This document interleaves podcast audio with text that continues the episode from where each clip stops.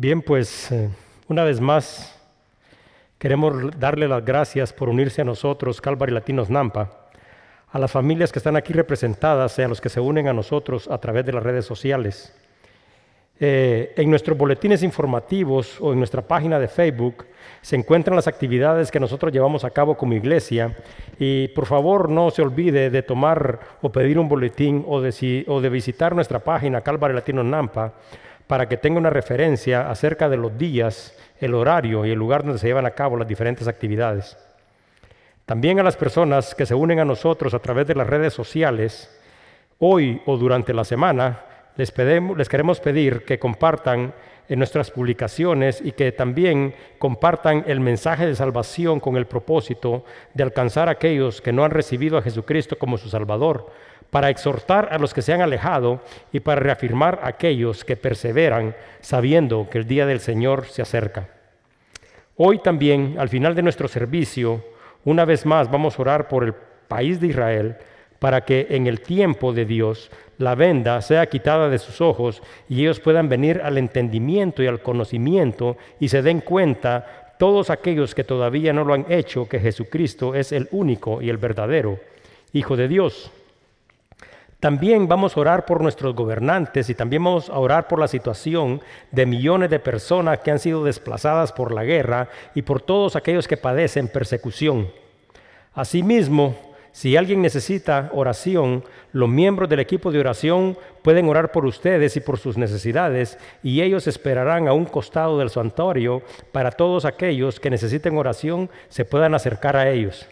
También a las personas que se conectan a través de las redes sociales, las invitamos a visitar nuestra página, página Calvary Latinos Nampa y pueden dejarnos ahí sus comentarios y sus peticiones de oración y también oraremos por ustedes. Bien, antes de empezar, eh, durante el tiempo de adoración y alabanza, siempre este es un tiempo muy especial para cada uno de nosotros. Y hoy se inició este tiempo con eh, Salmos 1. Eh, un recordatorio muy especial. Y les voy a contar esto, porque esto me había impactado a mí de una manera diferente. Porque eh, hay cosas, yo aunque compartí mi testimonio cuando estuve en el hospital, hospitalizado por 10 días, yo me acuerdo que tenía un pequeño nada más aliento de vida. Pero yo recuerdo de que ustedes oraban por mí y que la iglesia se había unido. Pero ante esta situación tan difícil que yo estaba enfrentando, eh, con este pequeño aliento de vida, yo me recuerdo, no sé qué día exactamente porque no estaba yo totalmente en, en todas mis facultades, me recuerdo que en la cama del hospital agarré el teléfono y yo hice un estudio para mí mismo de Salmos 1. Después de haber eh, he hecho este estudio, que prácticamente lo había hecho para mí mismo, sentí tanta convicción y tanto deseo de compartirlo con la iglesia, pero no lo he hecho. Pero tengo guardado eso en mi corazón porque yo recuerdo que cuando la vida está en un hilo pequeño, la fidelidad y el amor de Dios. Y me recordé de todas estas cosas que dice Salmo número uno, que hoy los de los ministerios de adoración y alabanza, alabanza nos acordaron. Y también eh, durante el tiempo de los diezmos y de la ofrenda, Luis hizo referencia a una persona que murió. Y esta persona murió de meningitis. Y cada uno de nosotros tiene un propósito y cada uno de nosotros Dios le da una oportunidad nueva cada día de vida, porque también pude identificarme durante este tiempo de diezmos y ofrendas, porque también yo estuve con meningitis en el hospital de la misma manera y me dijeron de que las posibilidades de supervivencia eran nulas. Pero días después, Dios una vez más me levantó y me dio la oportunidad, vivíamos en California, de venir a vivir a Idaho y venir y compartir eh, tiempo con mi familia, de establecernos aquí y tener la oportunidad de ver crecer a mis hijos. Fue un tiempo ese muy difícil porque recuerdo yo estando en la cama del hospital, en un hospital en Montebello, California, que mi esposa estaba cerca de mí y le dije, ya no tengo más fuerzas. Y En ese tiempo todavía nosotros no conocíamos a Dios, pero Dios tenía un plan y un propósito para la vida de cada uno de nosotros. Y me recuerdo que quizás tomé de la mano a mi esposa y le dije, mira, tenemos un buen seguro de vida. Y te quiero decir de que por favor cuando yo no esté, que tomes todos estos recursos y que te vayas de todos modos a vivir para Idaho como habíamos pensado. Y cuida de los niños. Pero fue el propósito de Dios traernos juntos y eso hace aproximadamente como unos 17 años y hoy tengo la oportunidad de estar aquí.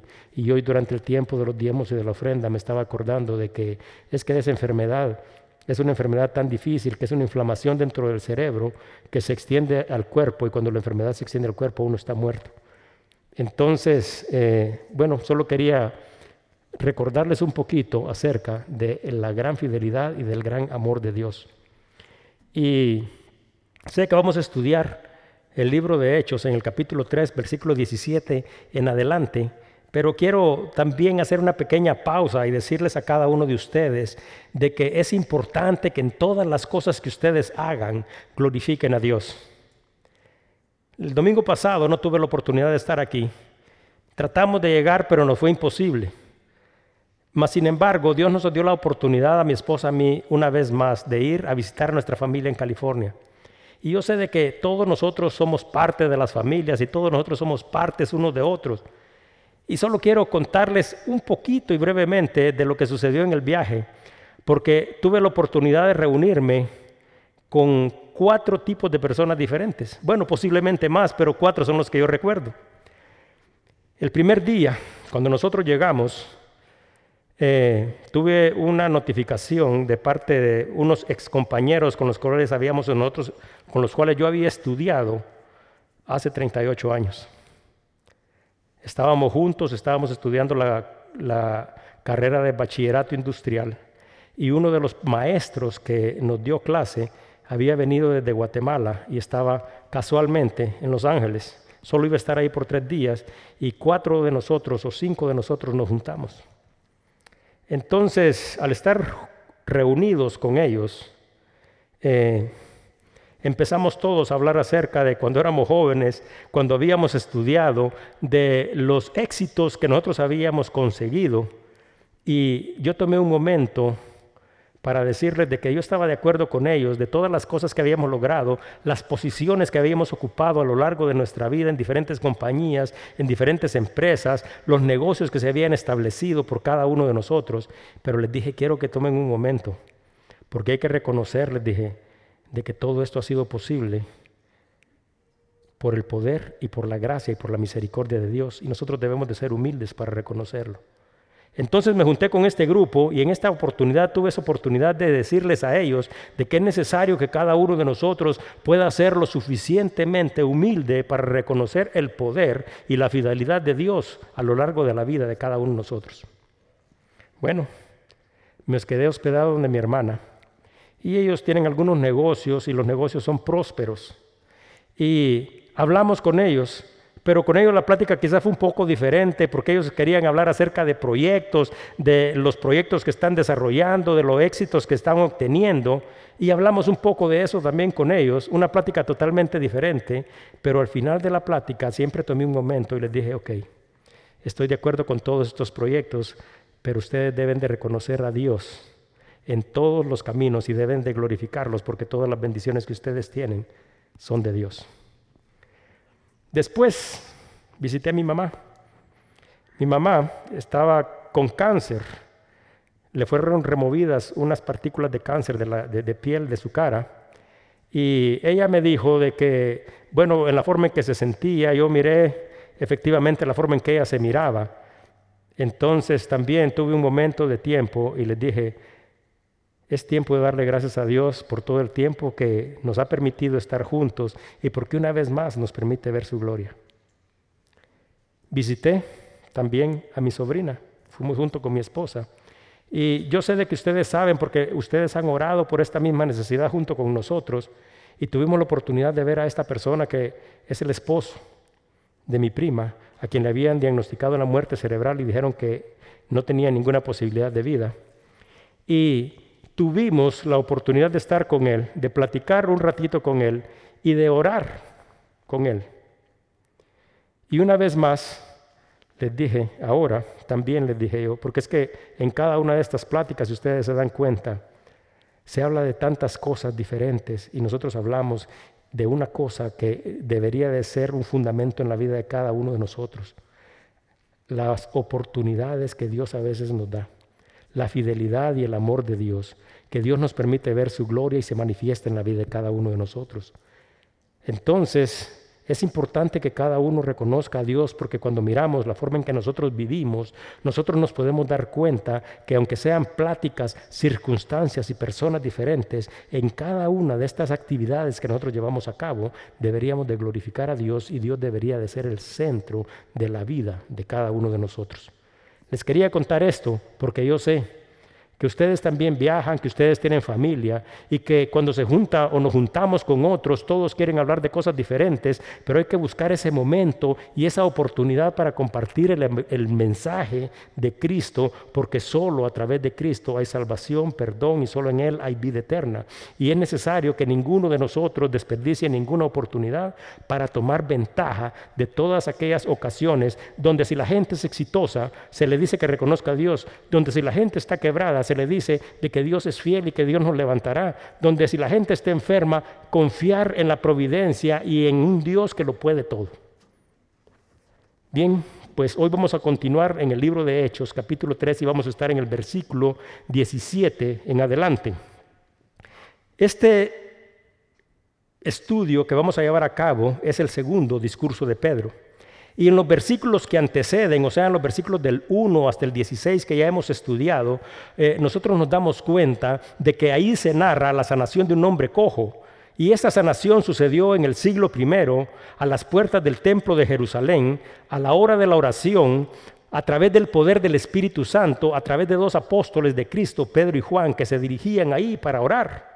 Y este hecho fue notorio para todas las personas que se encontraban en el templo, pero también fue notorio para todas las personas que se encontraban a los alrededores.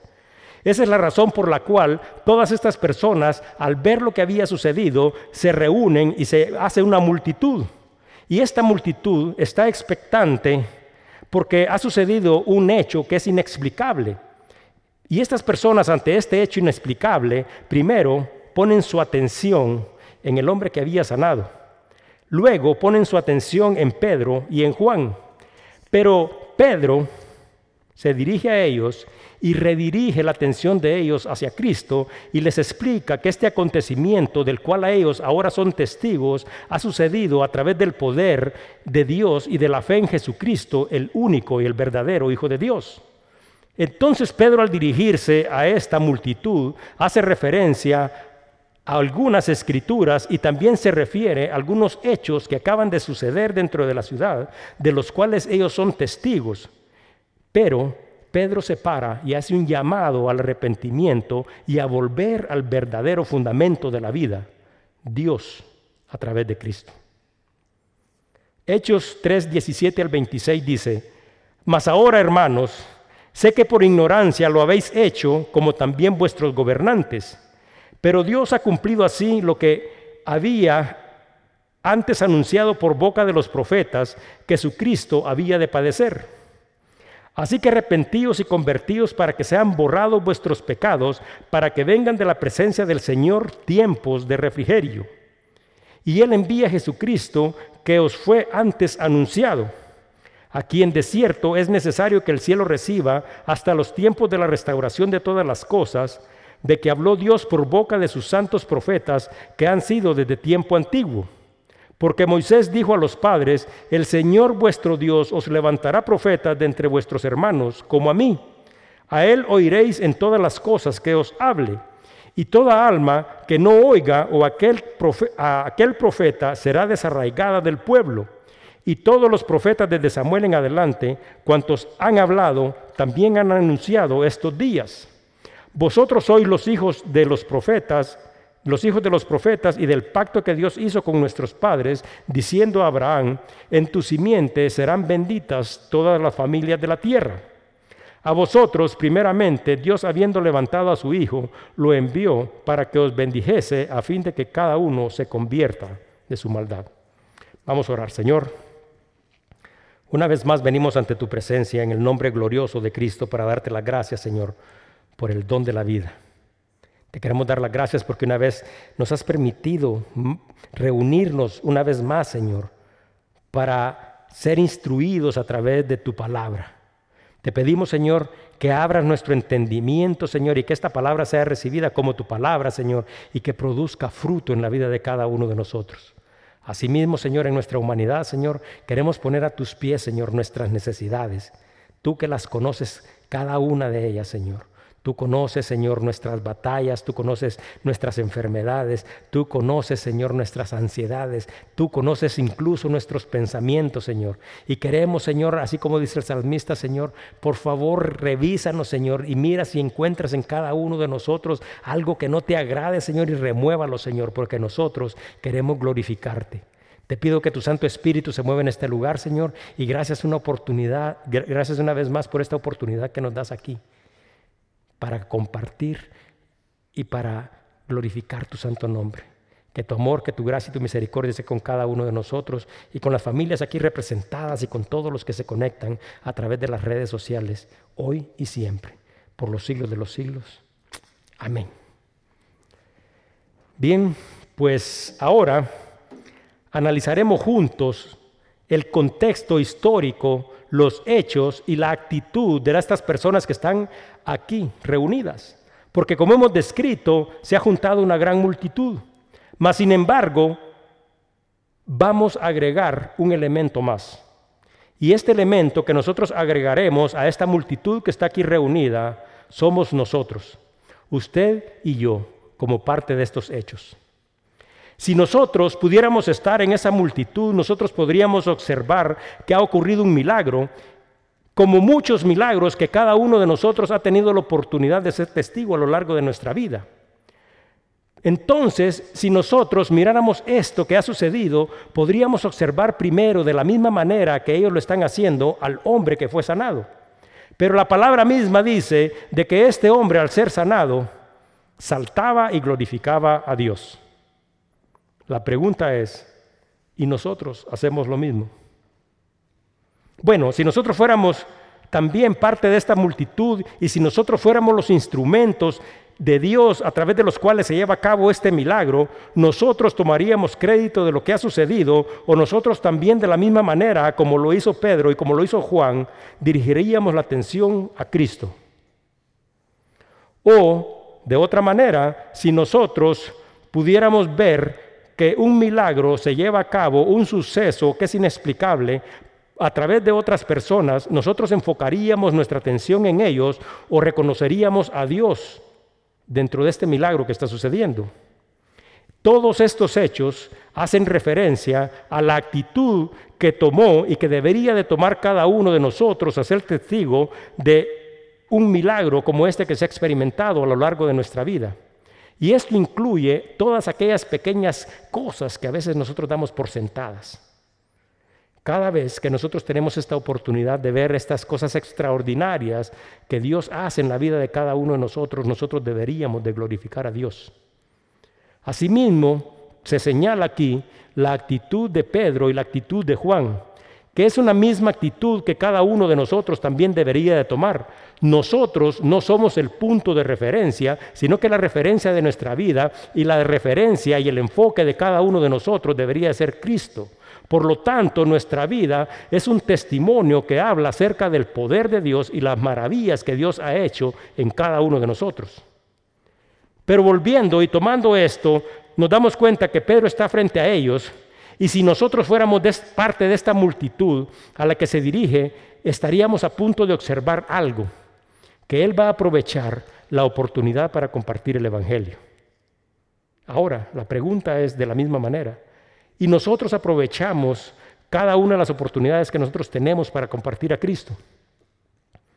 A la multitud ahí reunida, de acuerdo a los versículos 1 al 16, ya se les ha explicado de la misma manera que se nos ha explicado a nosotros acerca del infinito poder de Dios, que Cristo es el enviado de Dios, en quien se cumplen todas las promesas esas por Dios desde el principio, y Cristo es Dios con nosotros. Pero también a esa multitud luego se le es señalada la culpa. Pedro les dice, y no en una, sino que en dos ocasiones, ustedes negaron a Cristo. Ustedes negaron al santo, ustedes negaron al justo, ustedes mataron al autor de la vida. Pero también el que está señalando esa culpa ha cometido el mismo error, porque si nosotros recordamos, Pedro acababa de negar solo hace algunos días también a Cristo. Y nosotros, aunque nosotros no vivíamos en aquel tiempo, estamos a veces tan enfocados en lo que debemos de hacer hoy, estamos tan enfocados en lo que debemos de hacer mañana, estamos tan enfocados en los planes y las metas que tenemos que alcanzar pasado mañana, que sin darnos cuenta, también nosotros empezamos a vivir vidas que están fuera de enfoque porque nosotros hemos perdido de vista a Cristo. Pedro una vez más llama la atención a que se den cuenta a dónde están puestos sus ojos y nos hace el mismo llamado a cada uno de nosotros. Cuando nosotros estamos fuera de enfoque, empezamos a vivir vidas que no glorifican a Dios, prefiriendo lo que ofrece el mundo ellos, de acuerdo a las escrituras, habían preferido a un asesino, pero nosotros preferimos al mundo. Por lo tanto, al describir todos estos hechos, nos damos cuenta de que este señalamiento que está haciendo Pedro hace referencia a cada uno de nosotros. Nosotros con nuestra actitud también hemos negado a Cristo. Nosotros con nuestros pecados hemos negado al santo y hemos negado al justo y nosotros con nuestro pecado matamos al autor de la vida. Cristo ha sido crucificado no solo por las faltas o por la culpa de ellos, sino que por las faltas, por las culpas y por los pecados de cada uno de nosotros. Dice primera de Juan 1.8, si decimos que no tenemos pecados, nos engañamos a nosotros mismos y la verdad no está en nosotros. Y Romanos 3.23 dice, por cuanto todos pecaron y están destituidos de la gloria de Dios. Bueno, si nosotros nos reenfocáramos una vez más en lo que está sucediendo, hasta aquí nosotros hemos descrito el lugar, los hechos, el enfoque, la actitud del que ha recibido el milagro, la actitud a través de los cuales se llevó a cabo el milagro, ya se ha explicado la fuente del poder que produjo el milagro, ya se ha presentado a Cristo como el Hijo de Dios y se ha señalado la culpa de ellos y también la culpa de nosotros. Esto pone en evidencia algo que es muy relevante para cada uno de nosotros. Todos necesitamos de Dios. Ahora vamos a continuar y seremos parte, así como les estaba diciendo, figurativamente de esta audiencia que escucha el mensaje que Dios tiene para cada uno de nosotros. Entonces, en el versículo 17 dice, mas ahora hermanos, Sé que por ignorancia lo habéis hecho como también vuestros gobernantes.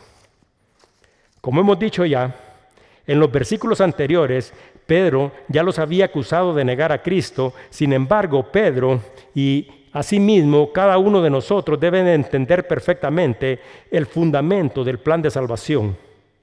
Efesios 2, 8, 9 dice, porque por gracia sois salvos por medio de la fe, y esto no de vosotros, pues es don de Dios, no por obras para que nadie se gloríe. La salvación se recibe por fe en Jesucristo y es un regalo de su gracia.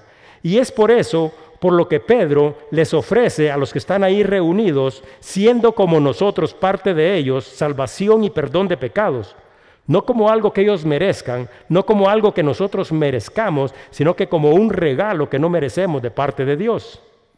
Y se dirige a ellos y les, dice, sé que por ignorancia lo habéis hecho.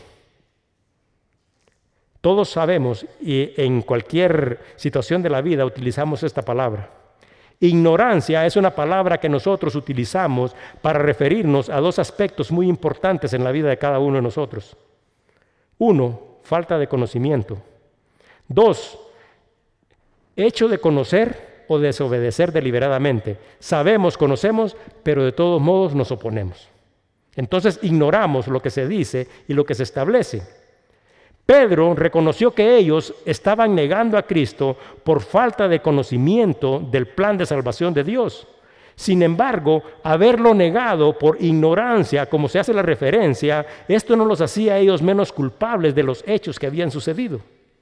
Dice en el libro de Levítico 5:17, Finalmente, si una persona pecare o hiciera alguna de todas aquellas cosas que por mandamiento de Jehová no se ha de hacer, aún sin hacerlo a sabiendas, es culpable y llevará su pecado. Por lo tanto, haber cometido este error de ignorancia no los exime a ellos de la culpa. Entonces, al definir Pedro aquí la naturaleza del pecado, aunque siga siendo pecado, hay una enorme diferencia entre un pecado que se comete por ignorancia y también hay una enorme diferencia con un pecado que se ha cometido con pleno conocimiento y en una forma deliberada. Por eso es de que hablamos de que todas las personas que han conocido la verdad, todas las personas que conocen a Cristo, no pueden pecar deliberadamente, aunque a veces se puede pecar por ignorancia, por falta de conocimiento, este tipo de pecados es en una categoría que está totalmente diferente. Pero cuando nosotros miramos nuestra propia vida, ¿será que nosotros podemos discernir qué clase de pecados estamos cometiendo nosotros? ¿Será que nosotros pecamos por falta de conocimiento o será que nosotros, conociendo a Dios y conociendo su voluntad, decidimos deliberadamente oponernos a ella? Dice Santiago 4:17, y al que sabe hacer lo bueno y no lo hace, le es pecado. Nosotros durante mucho tiempo hemos cometido errores, hemos cometido pecados de ignorancia, creyendo conocer a Dios, creyendo que le servimos, creyendo que le adoramos, creyendo que lo glorificamos, mas sin embargo muchos de nosotros hemos sido engañados. Nosotros, muchos de nosotros, después de conocer la verdad, deberíamos de darle espalda a este tipo de pecados y nosotros deberíamos de glorificar a Dios en todo lo que hacemos. Entonces, nuestros pecados cuando nosotros pecamos deliberadamente, pasan de ser pecados de ignorancia a ser pecados deliberados. Y escuche bien lo que dice la palabra de Dios. Segunda de Corintios 13:5. Examinaos a vosotros mismos si estás en la fe. Probaos a vosotros mismos o no os conocéis a vosotros mismos que Jesucristo esté en vosotros a menos que estéis reprobados. Ahora, Santiago 1, 23 y 25 dice, porque si alguno es oidor de la palabra, pero no hacedor de ella, este es semejante al hombre que se considera en un espejo su rostro natural. Porque él se considera a sí mismo y se va y luego olvida cómo era. Mas el que mira atentamente la perfecta ley, la de la libertad, y persevera en ella, no siendo oidor olvidadizo, sino hacedor de la obra, este será bienaventurado en lo que hace.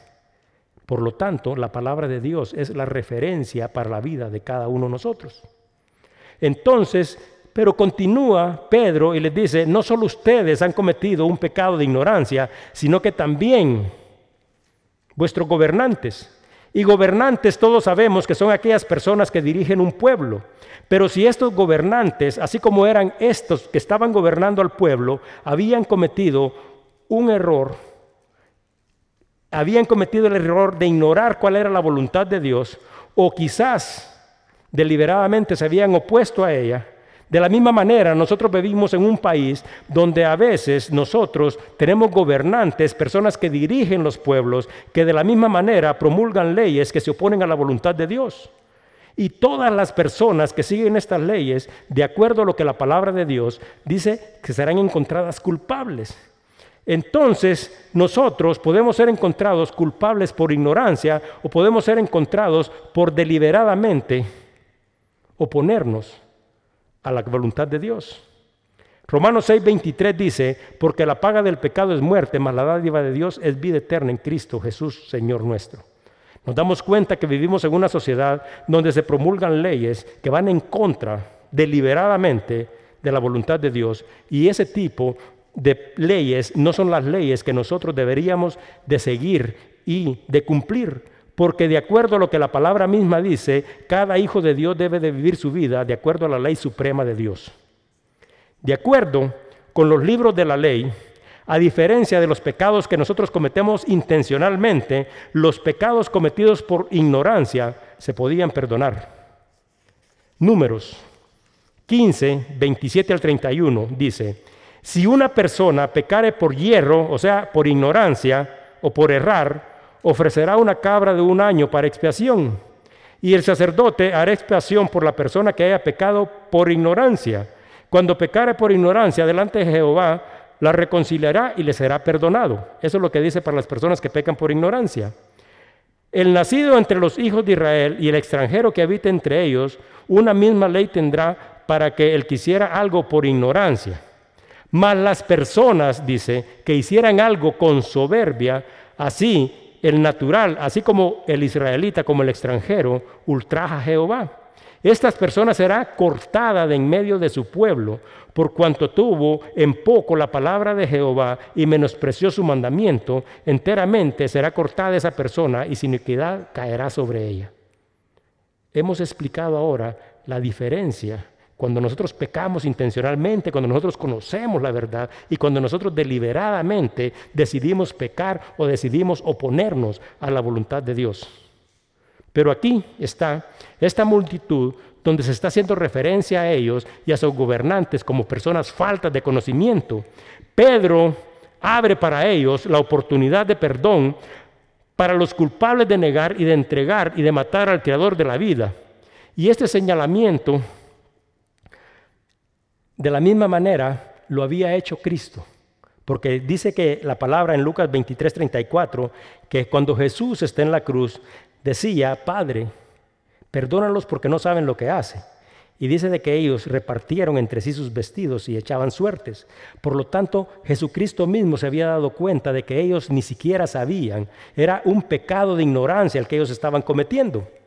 Ahora, en el versículo 18 dice, pero Dios ha cumplido así lo que había antes anunciado por la boca de los profetas que su Cristo había de padecer.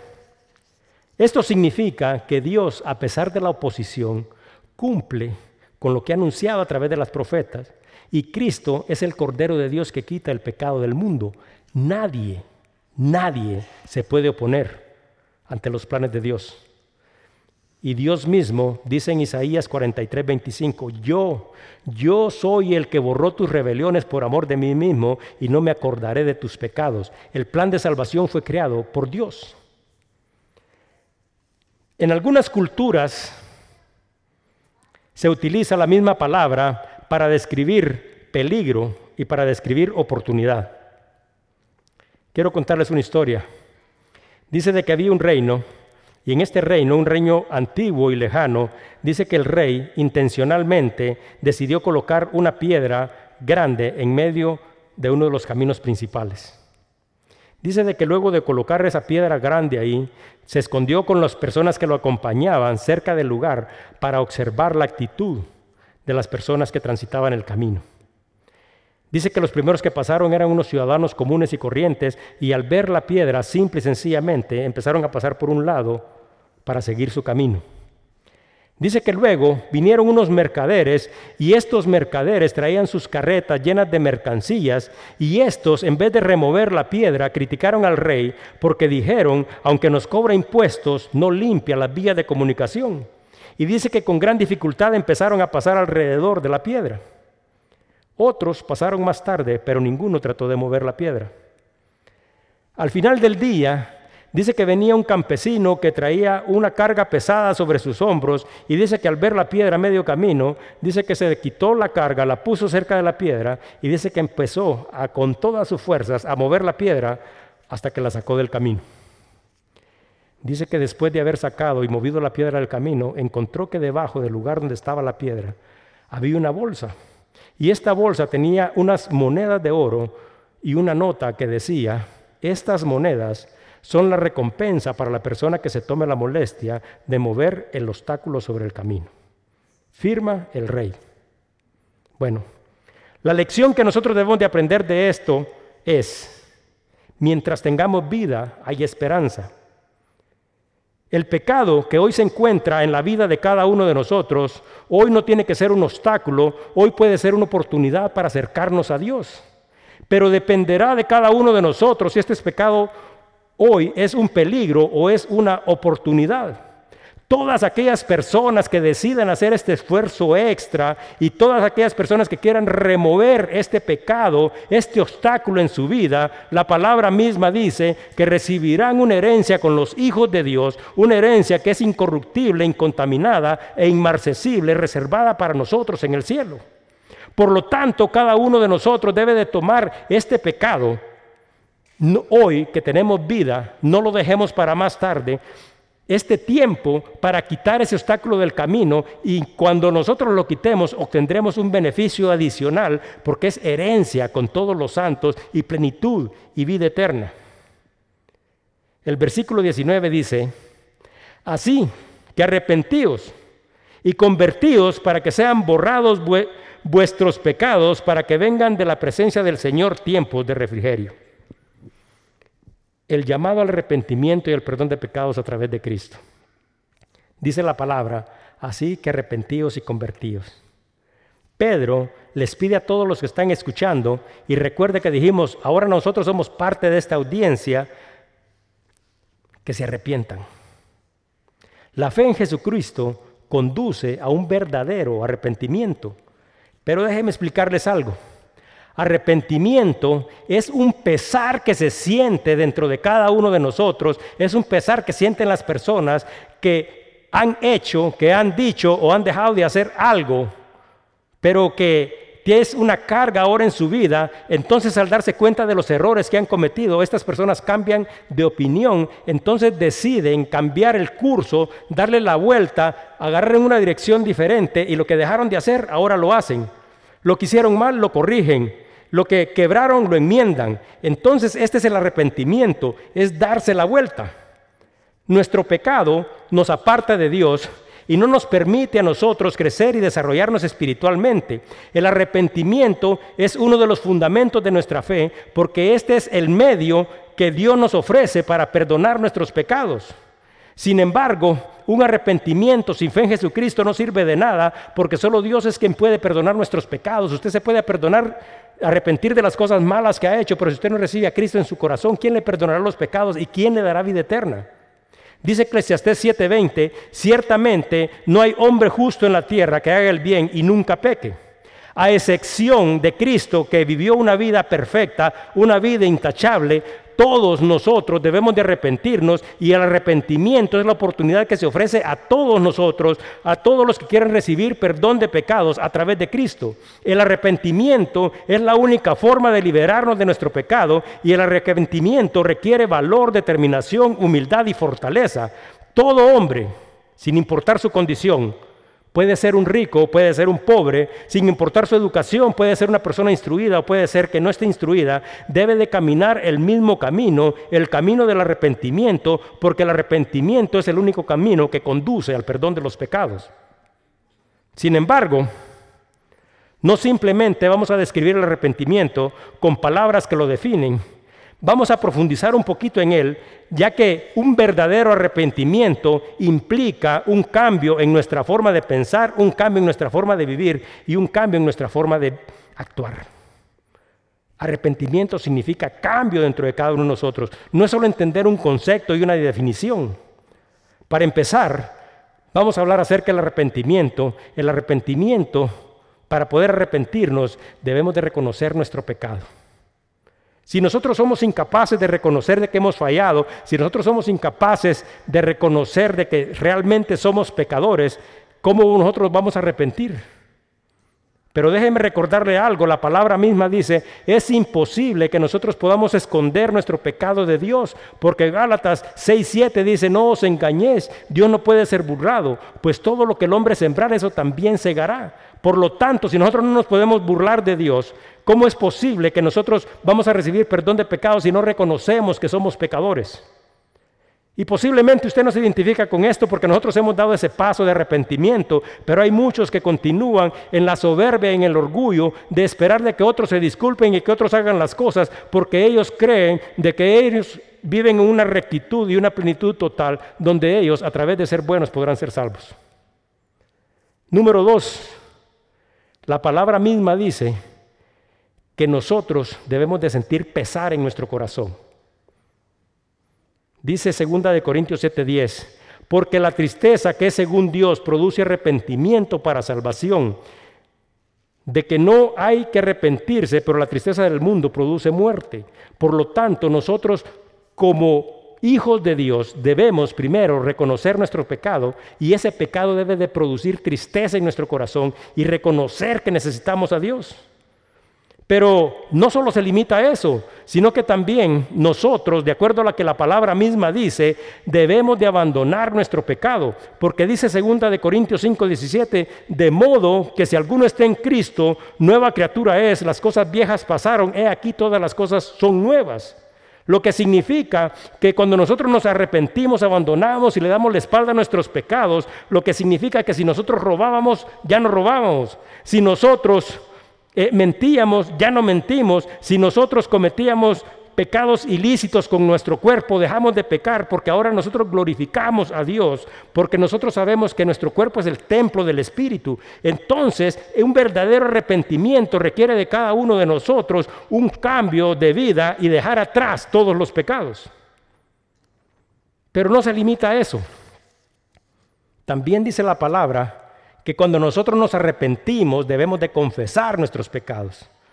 Nosotros debemos de confesar nuestros pecados y debemos de enmendar, si es posible, el daño que nosotros hemos hecho. Nosotros debemos de confesar nuestros pecados a Dios y si nosotros realmente estamos arrepentidos, el que puede ver nuestros corazones nos perdonará. Dice Primera de Juan 1:9, si confesamos nuestros pecados, él es fiel y justo para perdonar nuestros pecados y limpiarnos de toda maldad. Pero la lista continúa involucra nuestra actitud, involucra nuestra determinación, involucra nuestras acciones, porque un verdadero arrepentimiento conduce a la restitución del daño cuando es posible restituirlo, hacerlo. Dice en el libro de Ezequiel 33, 15, 16, si el impío restituye la prenda y devolviere lo que ha robado y caminar en los estatutos de la vida, no haciendo inequidad, o sea, no volviendo a pecar, vivirá ciertamente y no morirá. No se le recordará ninguno de sus pecados que había cometido y hizo según el derecho y la justicia, vivirá ciertamente. Eso es la restitución de las cosas. Y cuando es posible, nosotros si realmente estamos arrepentidos, deberíamos de vivir de esa manera, restituir el daño que nosotros hemos hecho si es posible. Pero un verdadero arrepentimiento también nos conduce a algo. Una de las cosas difíciles en la vida de cada uno de nosotros, al perdón. La palabra misma dice, Dios no nos perdonará si nosotros no perdonamos. ¿Estás arrepentido? Perdona. Marcos 11:26, porque si vosotros no perdonáis, tampoco vuestros pecados que está nuestro Padre que está en los cielos perdonará vuestras ofensas. Un verdadero arrepentimiento, así como el que está llamando, es perdón buena relación, amor y armonía con los demás, porque la palabra misma dice, si no estás perdonando, puedes arrepentirte y puedes hacer todas las cosas, pero el perdón es parte del arrepentimiento porque tenés que enmendar todas aquellas cosas. Fácil sería quizás quedarnos ahí, aunque ha sido difícil caminar por todas estas instrucciones, pero un verdadero arrepentimiento nos conduce a guardar los mandamientos de Dios. Para que nuestro arrepentimiento sea total, nosotros debemos de guardar los mandamientos de Dios, lo que significa que nosotros no solo le estamos dando la vuelta al pecado, sino que lo que significa de que nosotros ya no vamos a vivir más de la manera en que nosotros vivíamos, porque ahora hemos sido hechos nuevos. Juan 14, 15 dice, y si ustedes me aman, guardan mis mandamientos. Pero les voy a decir algo, hay un error, y este error es un error que muchos de nosotros cometemos a lo largo de la vida porque creemos de que la vida la tenemos comprada. Este error es que nosotros siempre estamos en una situación, y usted sabe cuál es la situación. Siempre estamos postergando, siempre estamos posponiendo nuestro arrepentimiento porque creemos de que lo podemos hacer el día de mañana. Dice de que al principio de la Primera Guerra Mundial, o sea, en los 1900 18:20, dice de que un miembro de la iglesia se presentó ante el capellán del ejército de Inglaterra. Y no sé si ustedes saben, pero de todos modos se los voy a explicar. Capellán es una persona que sirve dentro del ejército como pastor. Y cuando el país está en guerra, este capellán es enviado al campo de batalla para asistir a los heridos y a los que están morimundos en sus necesidades espirituales. Pues está aquí, en la Primera Guerra Mundial, hay un obispo y llega un miembro de la iglesia y se presenta ante él y le dice y le insiste que le dé una oportunidad de ser capellán. Dice que el obispo se le queda viendo y al quedársele viendo no le contesta ninguna palabra y de repente saca un reloj de su bolsa y le dice, imagínese que soy un soldado, que estoy morimundo y que tengo tres minutos de vida, ¿qué tiene para decirme? Entonces dice que el hombre se le queda viendo y está confundido ante la pregunta inesperada del obispo y no le responde nada. Entonces dice que el obispo sigue viendo su reloj y le dice, ahora solo tengo dos minutos de vida, ¿qué puede decirme para el bien de mi alma? Y el hombre ante esta pregunta todavía queda más sorprendido y permanece callado. Entonces el obispo todavía tiene el reloj en la mano y le dice, ahora solo me queda un minuto de vida, ¿qué me podrá decir? El hombre dice que entonces empezó a buscar un libro en su bolsillo y el obispo le dice, el tiempo se ha agotado. Usted ha fracasado en su intento de ser capellán. Bueno, Pedro mira a la multitud reunida y hace lo que cada hijo de Dios debería de hacer. Llamar al arrepentimiento y al perdón de pecados a través de Cristo. Pero ¿será que nosotros estamos utilizando eso cuando los miramos a todos o creemos que tenemos esta oportunidad el día de mañana, el día de pasado mañana o dentro de cinco años? En otra ocasión, hay un hombre en la cama de un hospital, está a punto de morir de una enfermedad y dice que se acerca un pastor a él y le dice, su carrera en este mundo está a punto de terminar, el hombre está muriendo. Y le pregunta, ¿está usted listo para empezar en su nueva vida en el mundo venidero? El hombre está atormentado y le dice, desde niño me enseñaron acerca de Cristo y debería de haber estado listo desde hace mucho tiempo, pero no lo hice y hoy es demasiado tarde.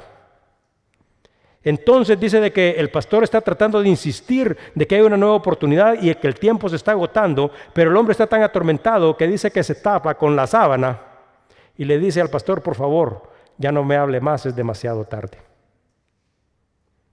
Ahora, ¿Quién es usted dentro de esta historia?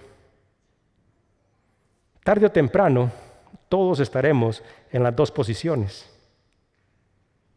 Algunas veces nos tocará que llamar a otros al arrepentimiento, pero debemos de recordar de que no hay tiempo. Hay personas que tienen un minuto, hay personas que tienen un día, hay personas que pueden tener mucho tiempo, pero nosotros no sabemos porque esa soberanía solo le corresponde a Dios.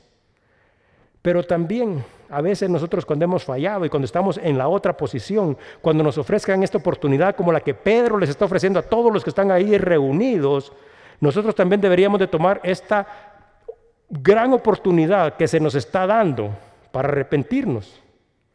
Y les dice, para que sean borrados vuestros pecados, para que venga de la presencia del Señor tiempos de refrigerio. Isaías 55, 7. Un llamado de Dios.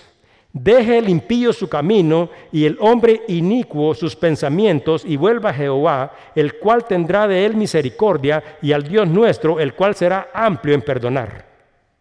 El primer beneficio que Dios nos ofrece a través del arrepentimiento es el perdón de los pecados.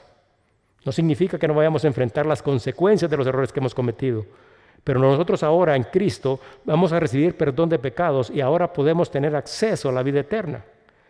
Pero tampoco se limita ahí, porque una verdadera conversión produce en nosotros una nueva naturaleza. El hombre o todos nosotros en nuestro estado natural nacemos de una manera y de esta manera se le llama nuestra naturaleza natural o nuestra naturaleza de la carne. Pero de acuerdo a lo que la palabra dice, nosotros a través de Cristo al arrepentirnos y al convertirnos, al recibir a Cristo a través de nuestra fe, se nos da una nueva naturaleza, que es esta naturaleza espiritual. Pero una auténtica conversión tendrá como resultado una nueva forma de vida. No podemos decir que nosotros hemos nacido de nuevos y seguir viviendo de la misma manera que nosotros vivimos. Tito 3, 3 al 5 dice, porque nosotros también éramos en otro tiempo insensatos, rebeldes, extraviados, esclavos de consuficiencias y de deleites diversos, viviendo en, en malicia y en envidias, aborrecibles y aborreciéndonos unos a otros. Pero cuando se manifestó la bondad de Dios nuestro Salvador y su amor para con los hombres, nos salvó no por obras de justicia que nosotros hubiéramos hecho, sino por su misericordia, por el lavamiento de la regeneración y por la renovación del Espíritu Santo. Entonces, esto está diciendo que cuando nosotros nos convertimos recibimos una nueva naturaleza y las cosas viejas han pasado ya. La verdadera conversión produce en cada uno de nosotros frutos de arrepentimiento. Esta es otra de las características que realmente se pueden ver en la vida de un cristiano.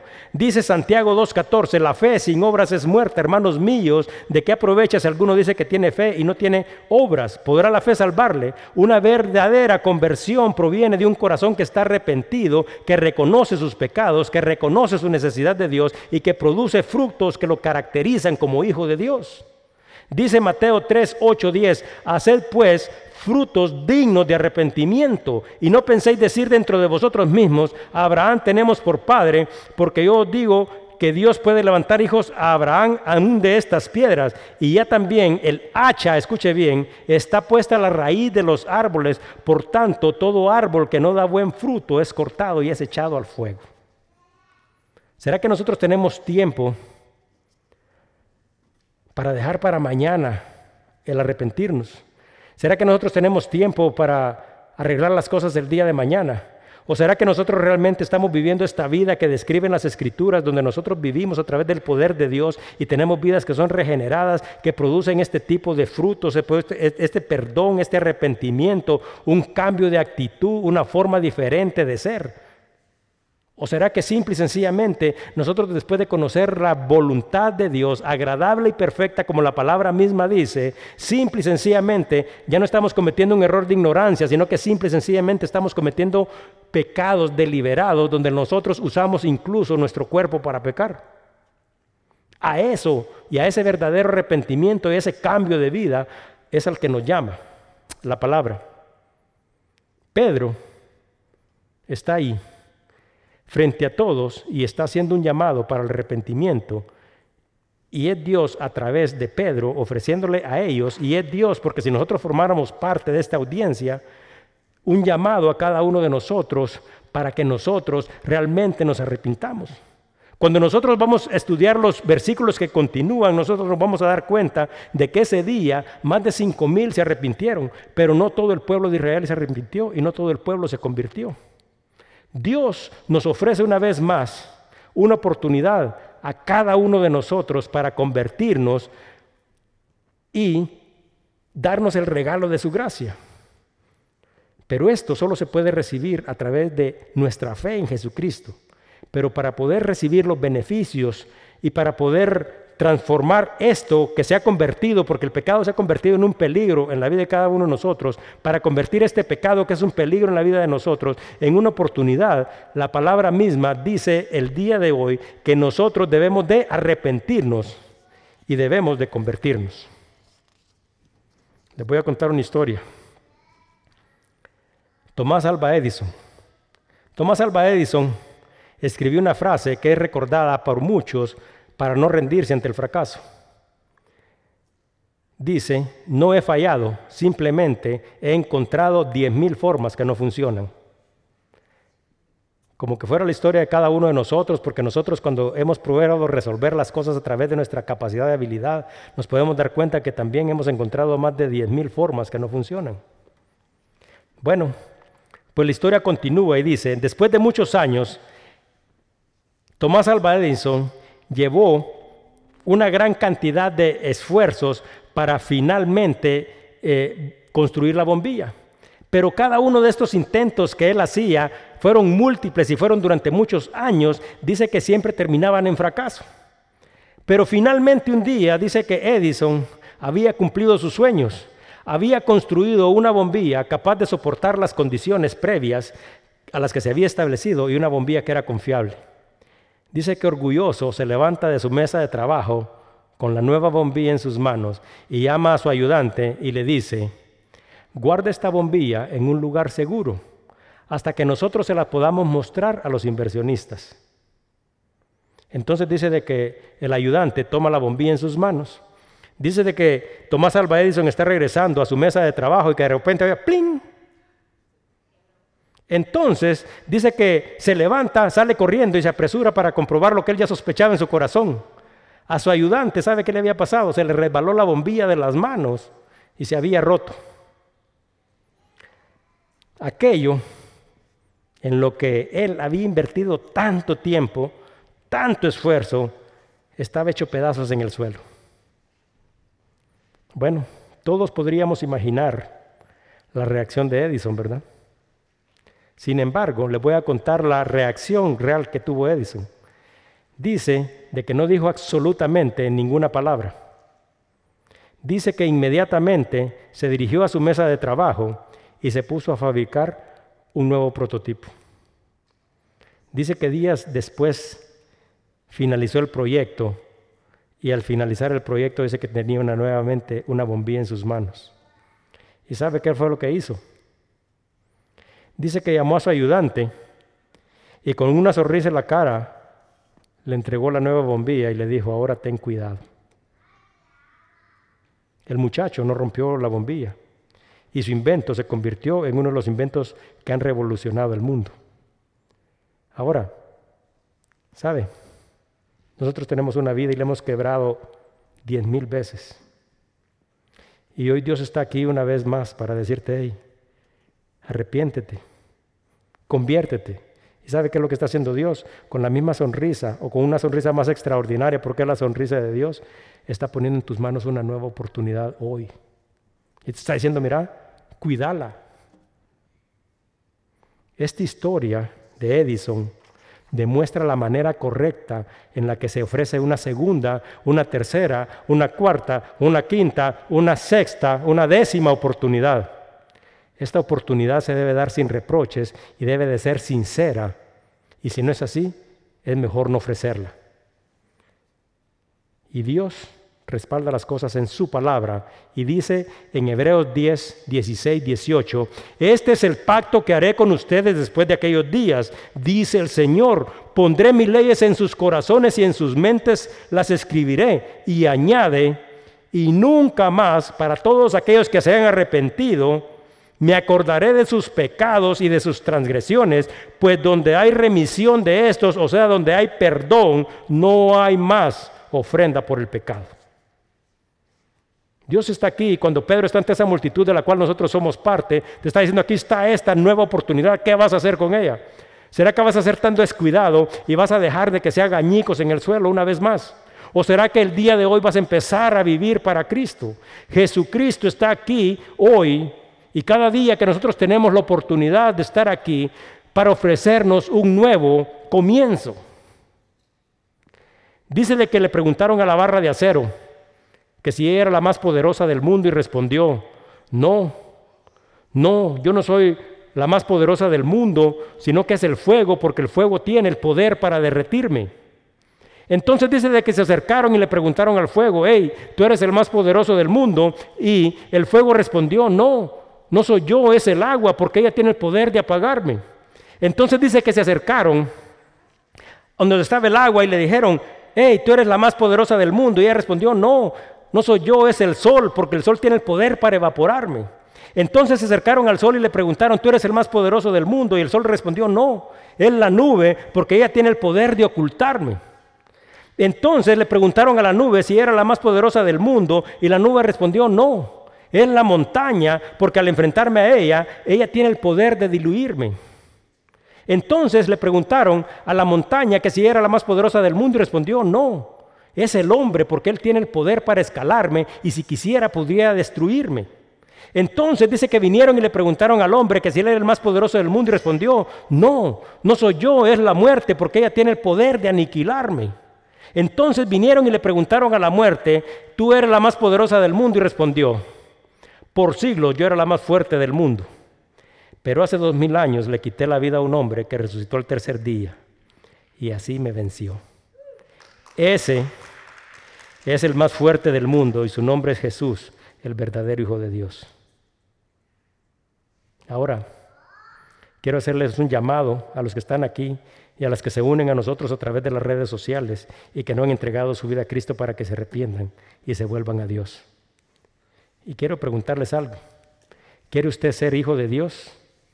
¿Quiere usted estar bajo la protección de aquel a quien los vientos le obedecen, aquel a quien las aguas le obedecen, aquel que cuando los demonios oyen su nombre dice que huyen y tiemblan, aquel es el que es creador de la vida? Esta es la oportunidad, Dios está poniendo una nueva oportunidad en su vida y esta oportunidad se pone a través del arrepentimiento. Dice en Hechos 17, 3, 31, pero Dios habiendo pasado por alto los tiempos de esta ignorancia, o sea, olvidando que nosotros no tenemos conocimiento ni entendimiento, ahora que nosotros como conocemos la verdad, dice, ahora manda a todos los hombres en todo lugar que se arrepientan por cuanto ha establecido un día en el cual juzgará al mundo con justicia, no importando si cometemos pecados de ignorancia o cometemos pecados deliberadamente, Dios nos juzgará a todos por aquel varón a quien designó, dando fe a todos con haberle levantado de entre los muertos. Esto hace referencia una vez más a Cristo. Y el libro de Filipenses 2, 11 dice, por lo cual Dios también le exaltó hasta lo sumo y le dio un nombre que está sobre todo nombre, para que en el nombre de Jesús se doble toda la rodilla de los que están en los cielos y en la tierra y debajo de la tierra, y toda lengua confiese que Jesucristo es el Señor para la gloria de Dios Padre. Tres versículos un llamado al arrepentimiento y nosotros estamos dentro de esa multitud. Esa es una palabra viva que trasciende generaciones. Este es el llamado de Dios para decirte una vez más, aquí está tu oportunidad. Arrepiente y vive para mí, porque al final de todo, al final de todo, dice, yo juzgaré a los que fueron ignorantes, a los que fueron soberbios y los juzgaré a todos. Y dice todavía la, la, palabra en el libro de Apocalipsis, y aquel que no fue encontrado en el libro de la vida, dice, fue arrojado al lago de fuego. Vamos a orar. Señor, una vez más venimos ante tu presencia en el nombre glorioso de Cristo, para darte las gracias, Señor por esta oportunidad y por este día que nos has regalado una vez más el don de la vida y porque este día, Señor, como todos los muchos, Señor, que nos has dado, Señor, nos has dado un llamado al arrepentimiento y nos has pedido que vivamos para ti. Queremos pedirte, Señor, porque nosotros sabemos que lo que sucedió, Señor, en la puerta de la hermosa en el templo, Señor, cuando Pedro se comunicó con ellos, Señor, aunque muchos te recibieron, Señor, y reconocieron a Jesucristo como el Salvador y como el dador de la vida, muchos no lo hicieron y queremos pedirte, Señor, que no dejes a ese pueblo sin herencia porque tú has prometido, Señor, que serás fiel con ellos, Señor, hasta mil generaciones, Señor. Abre los ojos de ellos, abre su entendimiento y que reconozcan que tú eres el verdadero Hijo de Dios.